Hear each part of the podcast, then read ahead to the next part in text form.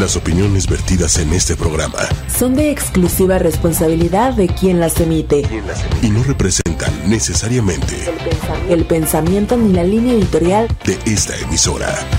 Muy buenas noches, bienvenidos a Transpersonal a través de ocho y media. El tema de hoy es eh, No quiero estar. No sé si, si después de eso cada quien le pondrá eh, puntos suspensivos, ¿no? Punto y aparte punto final. ¿Qué, es el no estar? Eh, que tanto seguramente predomina en el, en el pensamiento y en el sentir de todos y cómo lo vamos a explorar la noche de hoy, como siempre, a través de ocho y media en Facebook, en YouTube, en Instagram y el podcast, siempre disponible en Spotify. Yo soy Jaime Lugo, terapeuta transpersonal, y gracias como siempre a Manuel Méndez en la producción del programa. Eh, recuerden que estamos como siempre en el chat en tiempo real en Facebook. Y bueno, un poquito antes de que empecemos a presentarnos todos, Em, ya cuando se presentaba el programa decía Leonardo, es como congélenme como paleta y sáquenme cuando pasemos esta situación demencial refiriéndose a la coyuntura ¿no? de este momento pandémico. Den Hernández decía necesitamos vacaciones, descanso para todo en algún momento, ya sea una semana, un mes o un año sabático. Yo colgué en mi pechito los carteles de cerrado, hoy no circulo, hoy no se fía y mañana menos cómo lo podemos decir todos, cómo se siente, cómo lo hemos vivido y más en el programa del día de hoy. ¿Cómo están ustedes, Norma, Maika, Juanjo? Hola, hola. Buenas noches a todos. Creo que el... O sea, es, es, tenemos que empezar como si, si fuera esta brochita que despeja lo que no nos deja ver un tema, ¿no? porque cuando hablamos del no querer estar, creo que, y lo leí también por ahí, que de pronto las miradas y los oídos se van mucho más hacia un... Sí, eh, yo también he querido suicidarme o a mí también me dan ganas de morirme. Y no es que no sea eso. Creo que no querer estar sí nos lleva a una ausencia, pero ¿cómo? ¿De qué tipo? ¿De qué? Eh, como una no disponibilidad a la vida, tal vez solamente sí fisiológica, ¿no? Quiero estar para lo indispensable y no tener nada que ver con eso que es a lo que se le llama vida allá afuera y participar y colaborar e interactuar. Pero ¿cómo podríamos eh, empezar a como despejar este tema esta noche? ¿Qué, ¿Qué tienen en mente ustedes? Porque por ahí cada uno habíamos tenido como una forma de decirlo, ¿no? También estaba esta como de que si fuera un autobús, pues pides la parada y te bajas, por ejemplo. Y, o si fuera una suscripción a un servicio, ¿no? Como ahorita cancelo mi suscripción y a lo mejor la reinicio en 15 días, a lo mejor en una hora, ¿no? Pero sí, un poco la idea creo que iba más en este sentido de no poner una pausa definitiva, sino sí una pausa necesaria. Y eh, este asunto de no querer estar se me hace como súper curioso pensar, por ejemplo, en la raíz etimológica de la palabra estar, que es estar, o sea, solo con S, S-T-A-R, ¿no? del latín, y el significado es como estar parado, ¿no? Por, eso, por eso eh, comparten la raíz etimológica establo, por ejemplo, ¿no? Donde se está parado. Y creo que por ahí va un poco este, este asunto de, de parar, de detenerse, de, ¿no? O sea, sí estoy aquí físicamente, pero me detengo, ¿no? Dejo de estar en esta sucesión de eventos, de, participar, de estar incluso como en automático. Y creo también que eh, esta es una sensación que todos hemos compartido porque es necesario, ¿no? O sea, simplemente porque no se puede estar actuando o interviniendo o cuidando de, de todo allá afuera todo el tiempo, ¿no? También necesitamos de este detenerse, ¿no? De este pues sí, como de, experimentar esta sensación de no ser parte de la vida eventualmente. Siento que hay como una como que ahora hay más predisposición a que siempre tenemos que estar como ocupados en algo y todo va tan rápido que de alguna manera nos hace también acelerarnos y pensar que no hay, que el, tomar un, un descanso, un break de, o tener como espacios donde te puedes tú como, pues literal, eh, como homeostasis, ¿no? Este proceso de, de, de re, eh, de poner todo en balance, eh, de reconectar como contigo, como que estamos muy hacia afuera, hacia, la, hacia ser productivos y, y no tomamos en cuenta que también a veces llega este momento de ya no quiero o necesito un break porque es tanto y no le damos ese espacio a esos momentos como con nosotros o de, mantener como, pues sí, estabilidad en, en todos los aspectos emocional, este, hacer un, un, una pausa física. Eh, se vuelve de esta manera necesario por no darle esa importancia. Sí, qué, qué, interesante de repente como yo creo que es una sensación que todo mundo la hemos tenido, eh, pero como querer bajarla y querer explicarla se vuelve un poco complicado. Yo me la imaginaba más como, eh, como un respiro, como, como el sumergirte en el agua y de repente necesitar salir a la superficie para tomar un respiro para continuar. No como para abortar misión, sino como para, no como para poner una pausa, darte un respiro y a lo mejor otra vez continuar con, con lo mismo. Este, sí, de repente también hacer un, alto, un, detengan todo, detengan todas las marchas que no, no puedo, no puedo, no estoy seguro, no quiero, este, lo que sea, pero que se detenga todo, ¿no? Y sí es una sensación muy común. Yo creo que por una o por otra razón todo mundo lo hemos tenido, ¿no? En, y, en, en, dimensiones distintas también. Es como mmm, la, la, sensación, me parece que es de Sí, paren, paren las máquinas, quiero que todo se detenga, pero cuando te das cuenta que quien tiene que contraerse eres tú, eh, quien se tiene que privar en ese momento de la vida eres tú. Y, creo que ahí empieza un poco esa, no sé, no, no sé si, si, si batalla, si relación complicada entre todo lo que yo sé que sigue sucediendo afuera o sea, de la piel para afuera incluso, ¿no? No nomás afuera de tu casa ni nada. Y, y creo que hacia donde apuntamos es a validar que puede estar sucediendo mucho o lo de siempre y, y yo hacer una renuncia temporal por así llamarle. Es que creo que puede haber muchas frases, ¿no? De retirarme temporalmente, medio tirar la toalla, porque ahorita vamos a pasar en, un segundo momento de la conversación a todo eso que está tan estigmatizado también, que se supone que, no, ¿cómo vas a tirar la toalla, no? Y es como, ¿y, ¿y por qué no la voy a tirar? O sea, sí, eso es de lo que, eso es lo que me apetece en este momento. Y, y creo que cuando vamos despejando el tema, claramente apunta hacia hacia un momento muy íntimo y mucho más espiritual incluso, porque generalmente cuando lo vemos todo desde la mente empezamos a caer en querer dividirlo y clasificarlo en de si lo que estoy sintiendo necesitar está bien o está mal. Pero es como una relación muy íntima con uno mismo, ¿no?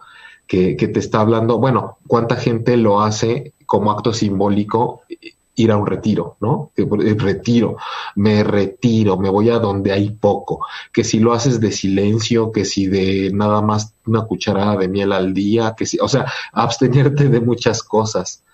Entonces, eh, bueno, vamos en, en, ese tono, además de lo que se les ocurra agregar ahora, como en esa, eh, se puede decir como un limbo al que necesito meterme aún mientras tanto, o cómo lo dirían ustedes?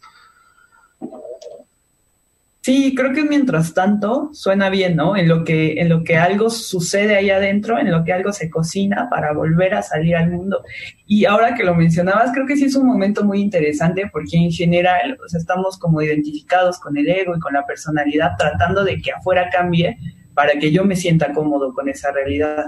Pero en este momento en particular es justo como darte cuenta de que allá afuera va a seguir pasando lo que tenga que pasar y más bien yo necesito esta contracción, este retraerme hacia mí misma un ratito y ahorita vuelvo, ¿no? Pero justo ahí hay una renuncia y creo que eso es muy importante, ¿no? Una renuncia a tratar de modificar allá afuera, es como de que allá siga su rumbo mientras yo de este lado trabajo en algo que tenga que trabajar.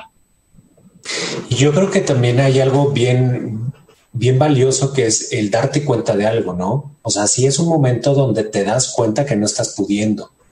Entonces, yo creo que ahí radica la riqueza del momento, de decir, ay, güey, que se detenga, que pase lo que tenga que pasar, pero yo no estoy pudiendo. Aunque sepas que no se va a detener lo que está sucediendo, pero tú necesitas hacer una pausa. Ya después que haces con eso, bueno, pues eh, ese es el asunto, ¿no? Pero también llega, llega gente, ¿no? A, sesión, eh, como muy con el, como con el shock de no poder aceptar el hecho de que no pueden con, con ciertas situaciones o que tal vez hasta ya no quieren, pero hay tantas ideas y como tantos constructos, eh, proyectos mentales de, de, de, ideas de cómo tengo, tengo que ser o qué es lo que debo de estar haciendo que, no les da espacio para aceptar que no, que no pueden o que ya no quieren. Es que da angustia, da, angustia y da temor, ¿no? El, no poder, el, ver que no estás pudiendo da mucha angustia. Sí, de, entrada, em, en este no querer estar y no querer ser parte de nada, eh, porque además eso me lleva a pensar que prácticamente nos, creo que confiamos más que nunca o nos hacemos más conscientes hasta de las funciones autónomas, ¿no? Qué bueno que la respiración sucede sin que yo me tenga que esforzar y el parpadeo y, muchas otras que ocurren sin que tengas que participar activamente. Este, pero definitivamente, bueno, y, además hablar de que a ese estado podemos llegar por diferentes circunstancias, ¿no? Claramente puede ser un momento existencial, claramente puede ser eh, una derrota ante la vida, ya sea en manera de perdí algo, eh, la noticia que recibí, eh, hablemos de, todas las posibles, ¿no? ¿Por qué no hasta un asunto químico, un asunto psiquiátrico, que no es propiamente, por lo menos en mi caso, mi terreno, pero es interesante ver cómo una persona, además de tratarlo farmacológicamente, qué hace con ello a nivel de su conciencia cuando lo está sintiendo y cómo vive ese retiro y esa abstracción de la vida. Una persona que claramente tal vez quisiera no seguir viviendo, ¿no? O sea, hablando de ¿y qué, pa y, y, y, qué tal si? ¿Y qué tal si ya no? ¿Y, qué pasaría? ¿Qué sería de mí? Eh, pero es un reto muy, me agarro un poquito ahorita de lo que decías, Juanjo, ¿no?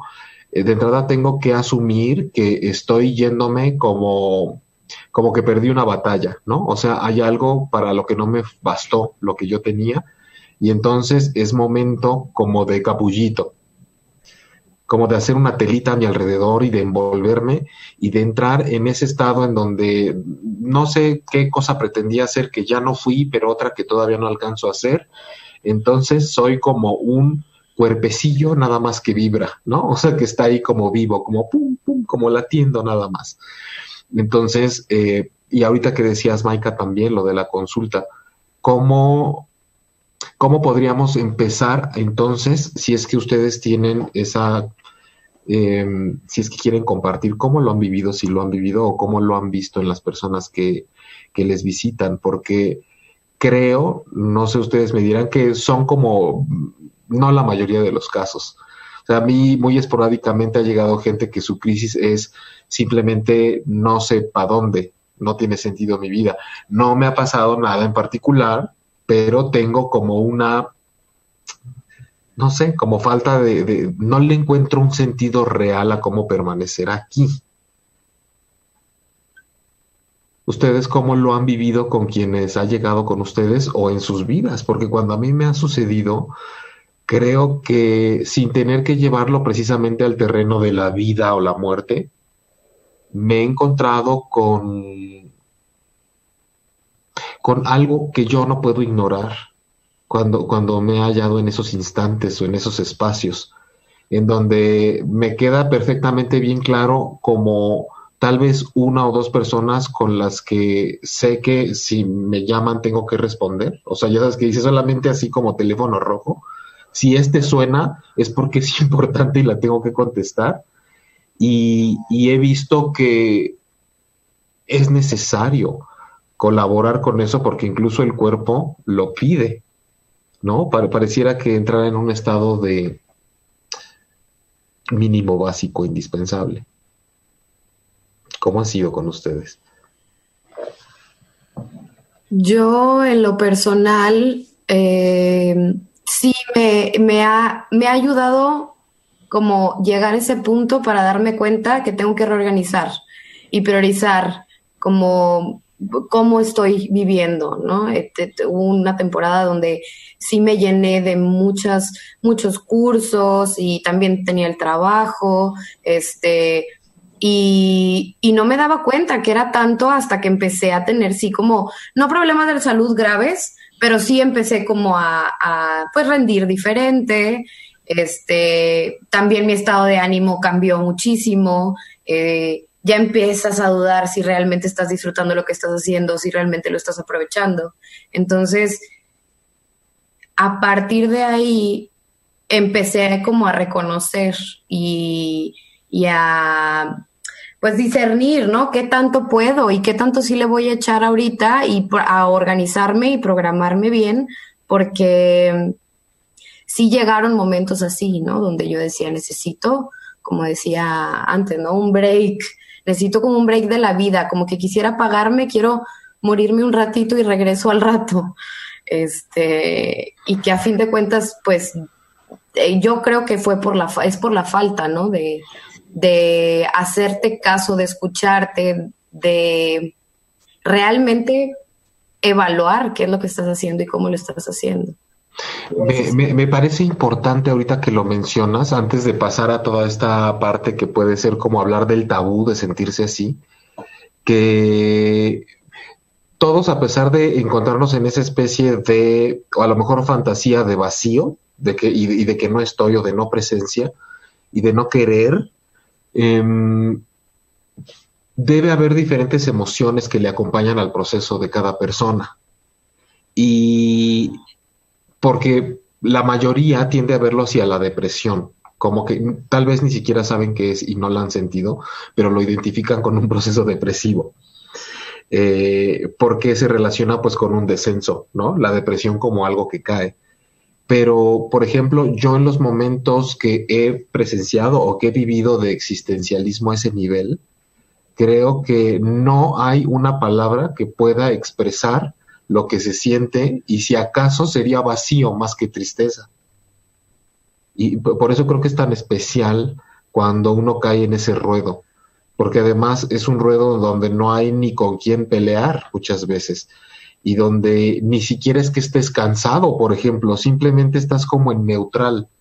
Es, es un vacío, es una nada, es algo que yo creo que, que alguien mucho más empapado de esta filosofía o psicología budista podría incluso, yo creo que este, como aportar muchísimo desde esa perspectiva, como siempre, ¿no? Todo lo que tiene que ver con las filosofías orientales y todo lo, de aquel lado está muchísimo más relacionado pero bueno, nosotros con el enfoque transpersonal estamos al tanto de eso y de también de cómo se llevaba a cabo, eh, sobre todo en cuestiones de chamanismo y de culturas ancestrales, porque hablando de ello creo que también es un gran ritual al que uno entra.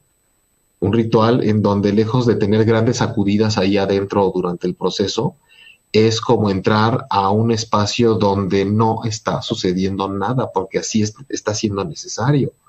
¿no? Es cómo salgo después de haber entrado a un espacio en donde puedo ser más libre experimentando el que no quiero estar, el que no quiero que me busquen, ni contestar, ni que me hablen. No me importa incluso quién me quiera. O sea, me vale madre si alguien me dice que te quiero mucho y me preocupa. ¿Cómo te digo que no me importa? Ni siquiera eso ahorita estoy dispuesto a tomarlo en cuenta. Entonces, eh, bueno, que eso nos dé la pauta además para, si les parece, hablar de algo que, que dentro de este mismo tema creo que la gente allá afuera se identifica muchísimo con las etiquetas que se les pone a este proceso. Creo que seguramente están pensando en, pero está bien, está mal, eh, significa que eh, este, es correcto, es incorrecto, cómo me comporto con alguien que está pasando por ese proceso y cómo me comporto cuando me esté sucediendo a mí, ¿no? Es que como que se conjugan muchas, muchas sensaciones en ese momento. Pero yo, hace ratito que decía lo importante que es darte cuenta de eso, es porque también abre muchos caminos. O sea, si estás en un camino donde ya no estás pudiendo y, te das cuenta, también te abre posibilidades a encontrar otros caminos y otras maneras. Y obviamente que hay tamaño del no puedo, ¿no? Hay, hay, yo creo que hay muchos momentos pequeñitos en el día o en la semana este, donde te puedes enfrentar a eso y hay momentos donde realmente te enfrentas a cosas muy grandes y yo ubico unos momentos eh, que, me, que, me, pasaban cuando yo estudiaba y creo que me han servido mucho como para reflejarlos en cuando me pasan cosas grandes. Yo recuerdo que cuando tenía estas entregas eh, de, de proyectos finales donde eran unas cargas de trabajo impresionante, sí me encontraba de repente en algunos momentos de una presión y de una angustia muy grandes. Y yo lo que terminé haciendo como de una manera natural, ni siquiera razonada, pero sí llegaba un momento donde hacía una pausa y decía, no, no voy a poder, o sea, realmente no voy a poder, no tengo ni fuerza, ni tiempo, ni es humanamente. Eh, lo, no lo voy a lograr. Entonces lo que hacía era como un corte de caja, ver qué es lo que tenía, ver con qué sí podía y con qué no podía, asumir los riesgos que eso significaba y, tomar decisiones con qué se iba a irme y, con, y, qué es, y qué se iba a trabajar y qué iba a decidir hacerlo a un lado y no entregarlo.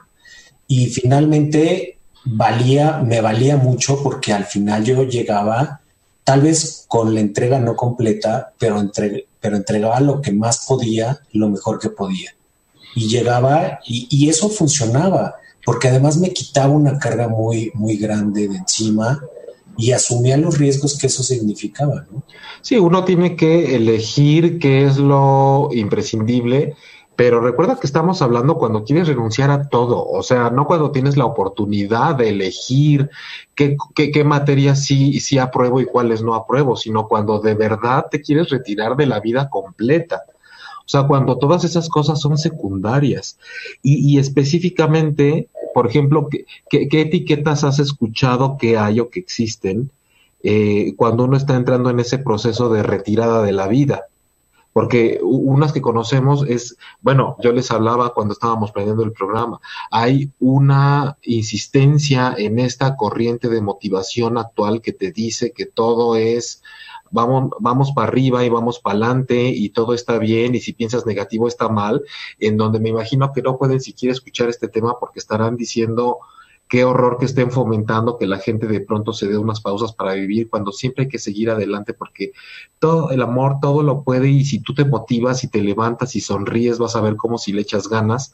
Entonces creo que hay una tendencia a castigar el sentirnos así también y al eh, subrayar que no está permitido y que va en contra de la ley de atracción, por ejemplo, este, o que simplemente estás haciendo algo que no te hace bien cuando claramente, si nos referimos al estado de ánimo, como lo hemos explicado varias veces aquí, que es el estado de ánima, o sea, del alma, a veces requiere esa absorción, ¿no? Como que te dice, no me importa que tengas que ser allá afuera, necesito que estés aquí y no de manera personal. Creo que es un momento el aspecto personal, o sea, ni a qué te dediques, ni quién te quiere, ni quién quieres, ni cómo te ves, ni cuánto pesas, ni si hay que comer, ni si ya te bañaste, ni si hace frío, ni si hace calor. Es una manera de experimentar lo del alma estando hecho persona.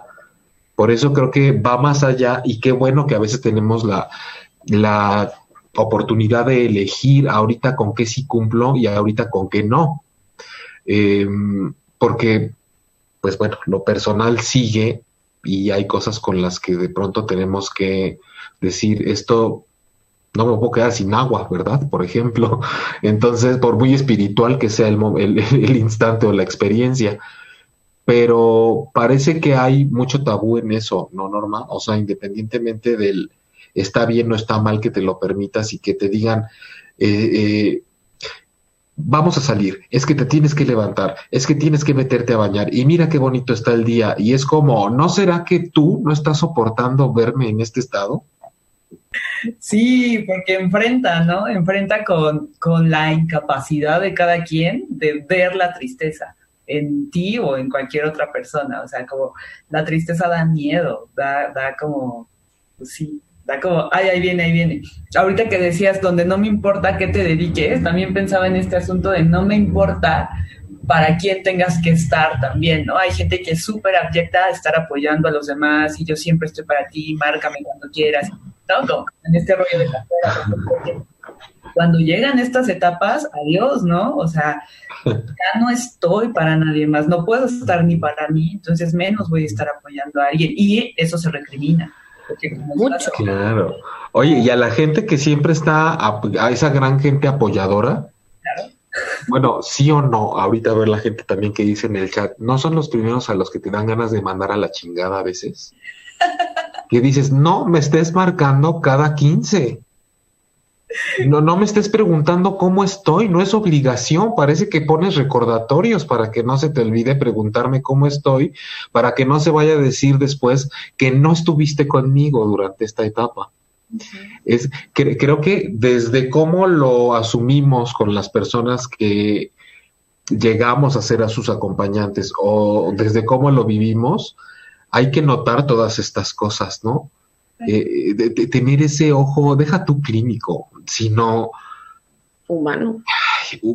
sí, humano como, como eh, que, atraviesa como pues transpersonal, esa mirada transpersonal para ver qué está pasando más allá de lo que para mí se supone que esta persona está bien, está mal, no se debería, eh, no se debería dejar caer, es que le va a hacer daño porque mucha gente cree que sentir las emociones hace daño.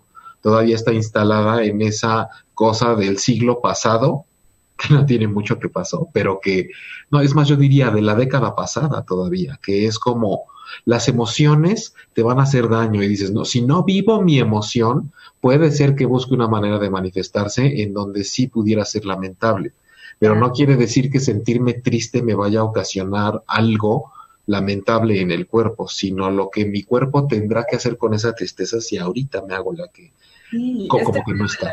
De la inteligencia emocional, ¿no? Donde la inteligencia eh, resulta aprender a controlar tus emociones. Yo en muchas ocasiones preguntas en la primera sesión, ¿tú qué esperas de este proceso terapéutico? Y la mayoría del tiempo es aprender a controlar. A controlar mis emociones. Controlarme pues no vamos a poder, ¿no? O sea, ahí sí desde el principio eso no se va a lograr, inténtalo si quieres, pero va a ser una pelea muy larga si empezamos por ahí, ¿no? O sea, sí. No estar triste, híjole, caray. Ah. Y hace rato que mencionabas cómo, cómo se vive esto en consulta, los casos que yo he tenido donde me dicen como quiero así tomar una pausa de la vida o no, ya no quiero estar viviendo sobre esta misma línea, de repente la pregunta es como, ¿y por qué no lo haces, no?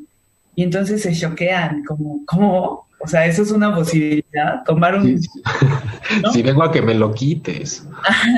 no que me digas que me vaya para allá, pero justo en atravesar esas situaciones donde uno puede pues, aprender a, conectarse consigo mismo, desconectándose de afuera, pero sí siento que, que en consulta va muy en sentido de quítame estas ganas de, no ser partícipe de la vida, por un lado, o dame permiso de que me tome este espacio, ¿no? Necesito que algo de afuera me valide que yo, que mi cuerpo, que mi, que mi ánima me está pidiendo esto, pero necesito que alguien más lo valide, que alguien más me diga que no estoy mal, que no estoy loco. Y, y, creo que eso tiene mucho que ver con lo que decías, ¿no? Esta idea de todo el tiempo ser productivo, todo el tiempo estar haciendo, nada de rajarse, ¿no? Para atrás ni para coger impulso.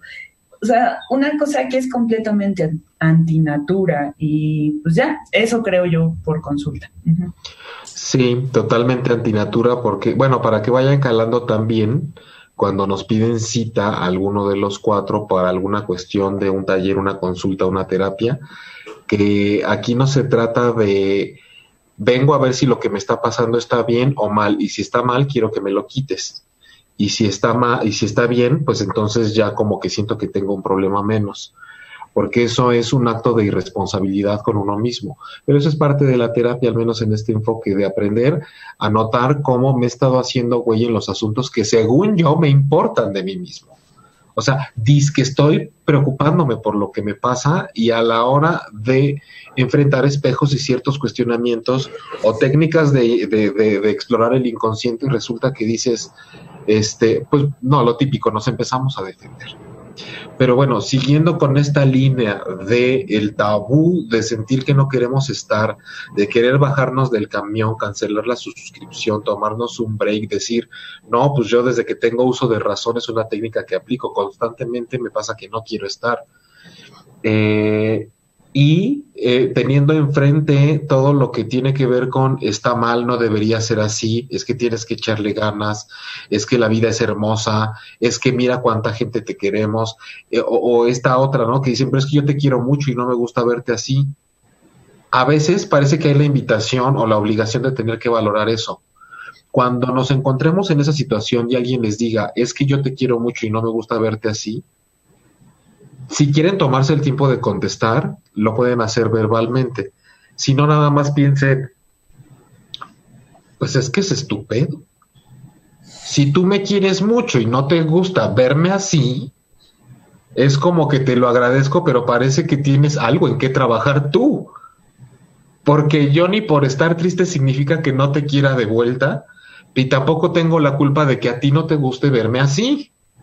Entonces creo que son estos espacios que no alcanzamos a ver, que no, eh, es como cuando a alguien le hace falta aire y no puede, eh, ¿no? Hacer esto de inhalar y exhalar, y alguien para ayudarte se te acerca tanto que te, que te rebasa el espacio vital. Y entonces no deja aire disponible para ti. Cuando tú lo que quieres es jalar aire y alguien te quiere ayudar tanto que no se da cuenta que te lo obstruye, por ejemplo. Y esas son las personas de afuera, pero yo creo que todavía es más difícil cuando quien no se deja respirar es uno mismo, ¿no? Porque llega un momento donde sí puedes hacer a un lado, como decía Norma, yo ya no estoy para nadie, o sea, y no me importa ya la opinión de nadie, pero me sigue importando la mía.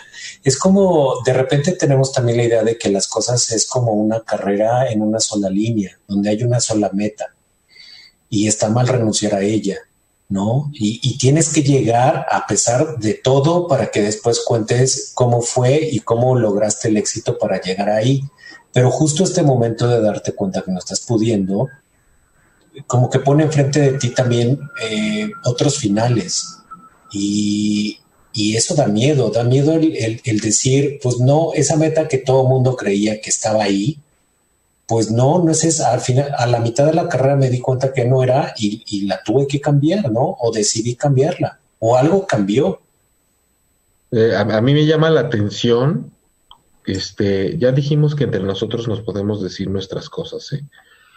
Este, que, que constantemente te vas a no estoy pudiendo, cuando también estamos hablando principalmente de cuando no quiero estar. ¿No? Y, cada, quien está en, ¿no? Y Juanjo está como que cuando no puedes, porque cuando no puedes y que cuando no puedes.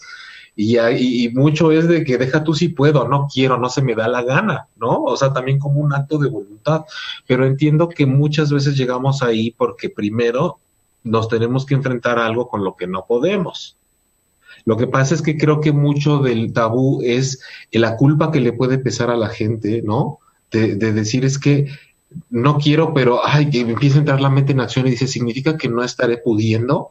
Y entonces ahí es en donde se empieza a picar eso que creo que es lo que dices, Juanjo, de te empiezas a asfixiar tú solo con tus pensamientos y el atiborramiento de juicios de estar, eh, ¿no? Seré yo, seré yo mismo el que no está queriendo participar en la vida.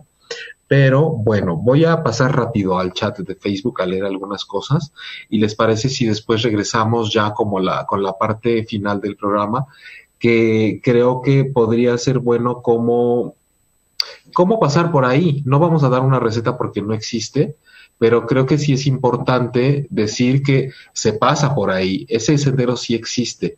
No es que de pronto aparezca un infierno dentro de ti. Sí, esos tránsitos siempre han existido, sí hay forma de transitar por ahí y sí lo primero que tenemos que hacer, curiosamente, es como dejar de escuchar tanto afuera. Por ejemplo, Ah, bueno, lo que quiero recordarles es que en, en el, mientras están las transmisiones de ocho y media, pueden mandar las estrellitas. Si las ven por ahí disponibles, también pueden mandar estrellitas. Este, y es un regalo digital. Así es como se le llama las estrellitas cuando estás en las transmisiones en vivo en Facebook. DN Hernández, cada tanto tiempo, uno o dos meses, me pongo en neutral me sigue gustando la vida y amando a mis seres queridos. Sé que esta, sé que esta sensación de emociones, sé que esa sensación de emociones, ganas estar, a ver, de ahí te encargo la redacción. Ya como que entendí el sentido, pero ya no, no le agarré la onda. Samantha Arellanes, muchas gracias, saludos. Nanda Fernández, aquí estamos. Eh, bueno, ese mensaje no lo entendí, pero más o menos esa es la idea. Había gente, por ejemplo, que, que, me había escrito también por separado para decirme que lo estaba asociando prácticamente con estas ideas de quitarnos la vida. Ideas, necesidades, sensaciones, deseos, etcétera. Pero incluso, no sé qué opinen ustedes, pero creo que cuando una persona está en esos terrenos, pisando ya esos temas, sería mmm, sería interesante poder guiarla hacia un espacio primero de renuncia de la vida en vida. Creo que esto de lo que estamos hablando podría ser un buen paso para quien incluso se está yendo al extremo de decir, no, ya sabes, me voy a aventar, suéltenme, me voy a cortar, no sé dónde. Creo que es, es, es, bueno llegar a un espacio así, en donde sepamos que podemos hacerlo sin tener que renunciar a todo el paquete completo. Eh, es indispensable decir que cuando estamos en una situación así no es fácil.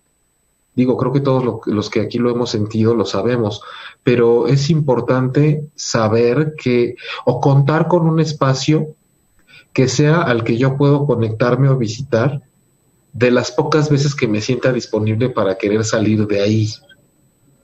¿No? Creo que sí, no, no sé cómo lo vean ustedes, pero yo creo que es un ingrediente indispensable cuando uno quiere no estar.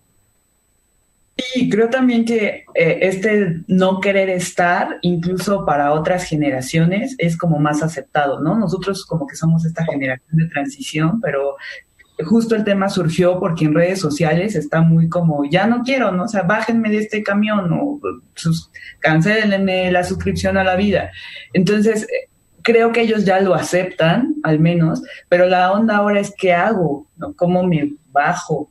Cómo me, bajo activamente, ¿no? Porque no nada más es, este, pues ya, y a ver qué pasa, sino creo que justo detenerte, hacer una pausa en la vida eh, con el mundo exterior, te permite entonces ahora hacer una conexión genuina que creo que crearía el espacio que dices, ¿no, Jaime? De, de como este neutral, pero en neutral de a de veras, no en neutral viendo Netflix, porque esa es otra manera de enchufarte más, o en neutral viendo Facebook, porque ahora estoy enchufada virtualmente igual hacia la vida en el exterior. Entonces, estas, estas pausas ya no fueron tan, tan ricas, ¿no? O tan nutritivas como pudieron haber sido.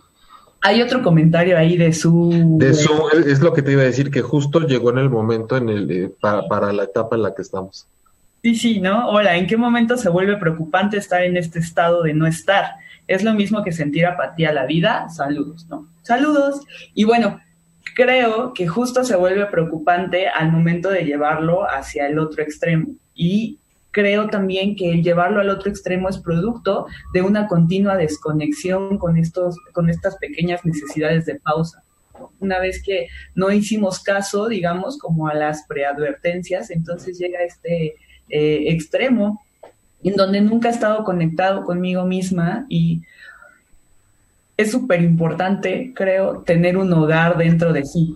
Más allá de donde vives y de donde perteneces, tener este hogar dentro de sí te permite como, pues, este lugar neutral. Y en ese sentido, el mindfulness, por ejemplo, ¿no? Es buenísimo. O sea, tener esta experiencia de estar ahí sin hacer, pero al mismo tiempo conectando y al mismo tiempo, o sea, solo como en la respiración, en las funciones básicas que decías, ¿no? O sea, esta experiencia de no ser parte del exterior, de no estar vinculada tal cual, pero estar agarrada de ti, es una experiencia súper rica, ¿no? A mí me parece que, es una manera de afrontar estas pequeñas pausas necesarias.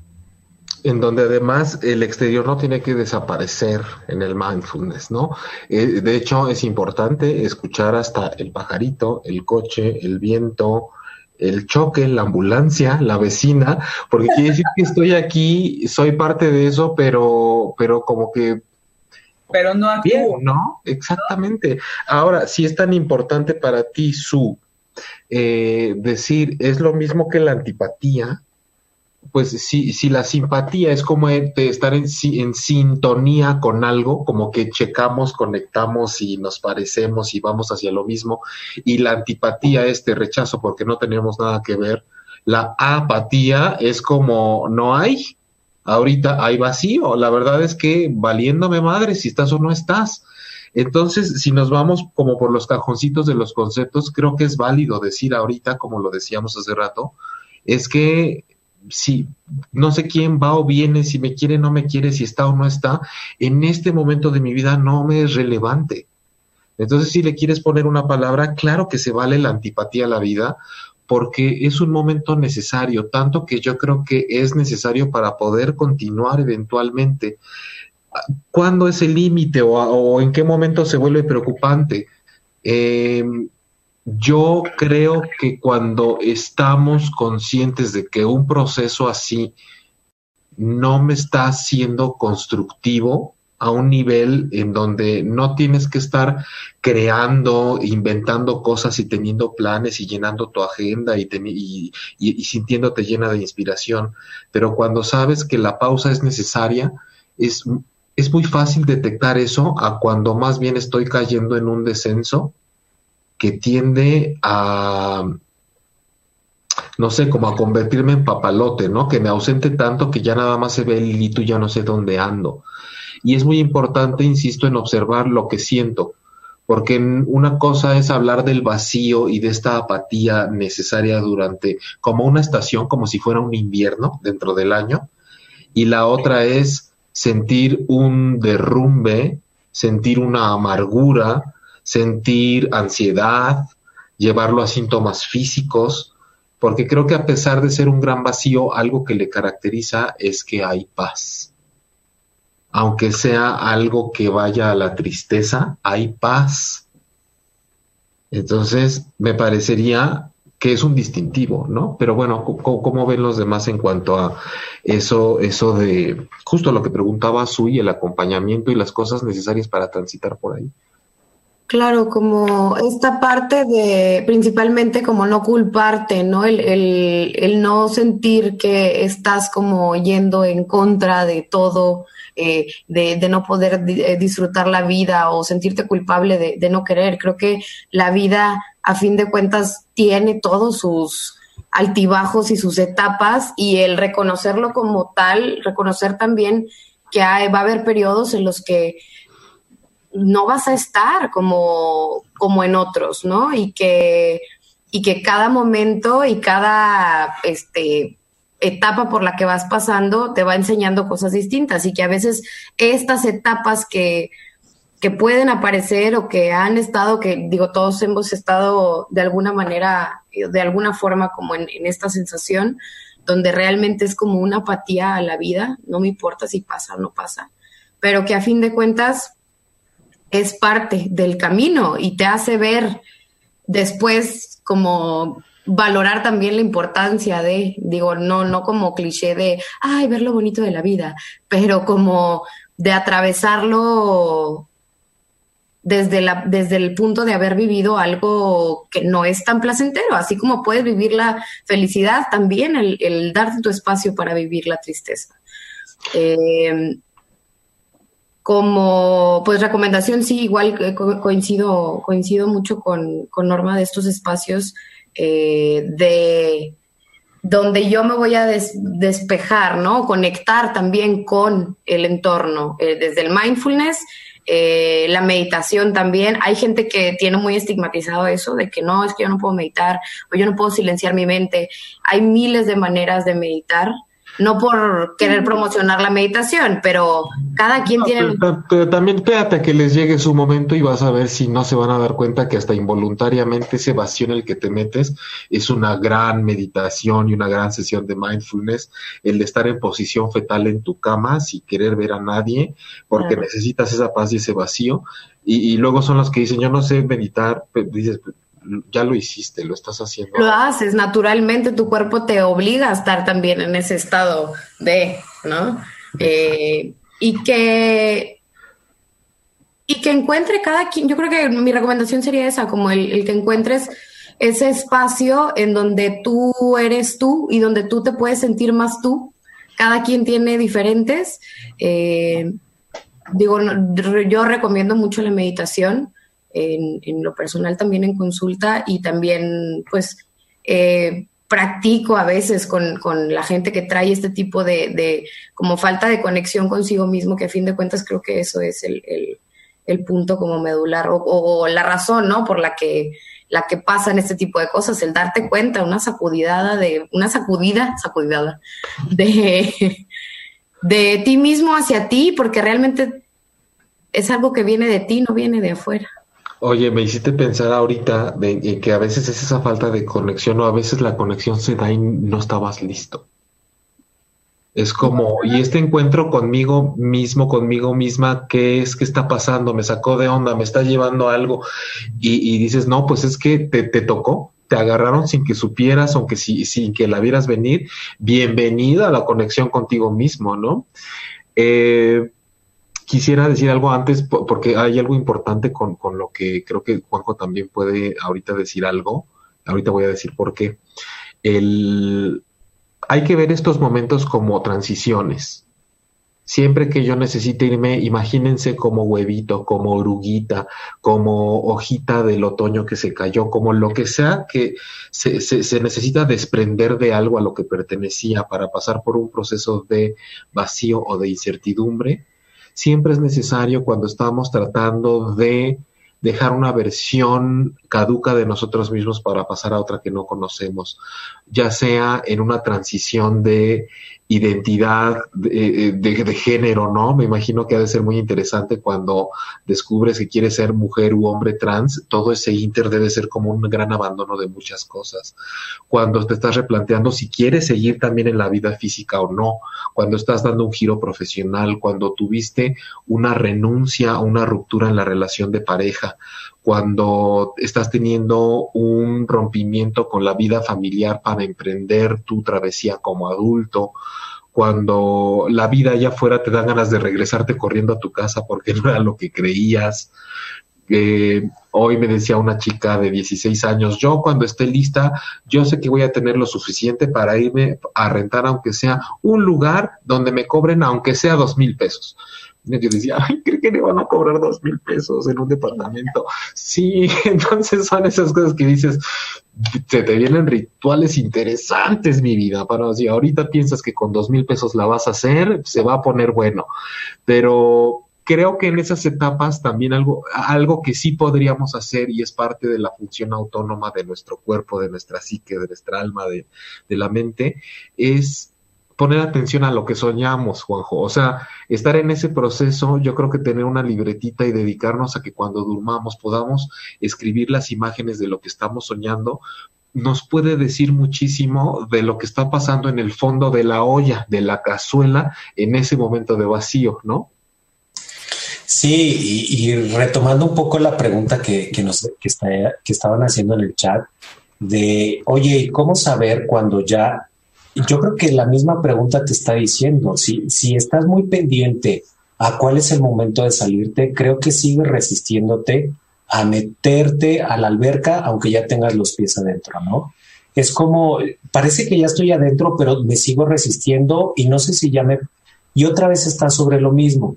Y yo hace rato ponía un poco el ejemplo como de algo muy trivial, como de algo muy chiquito, pero, pero lo digo porque creo que debemos acostumbrarnos a esta sensación, a esta sensación de tener que hacer un alto en chiquito, al, en mediano para poder hacer los grandes, ¿no?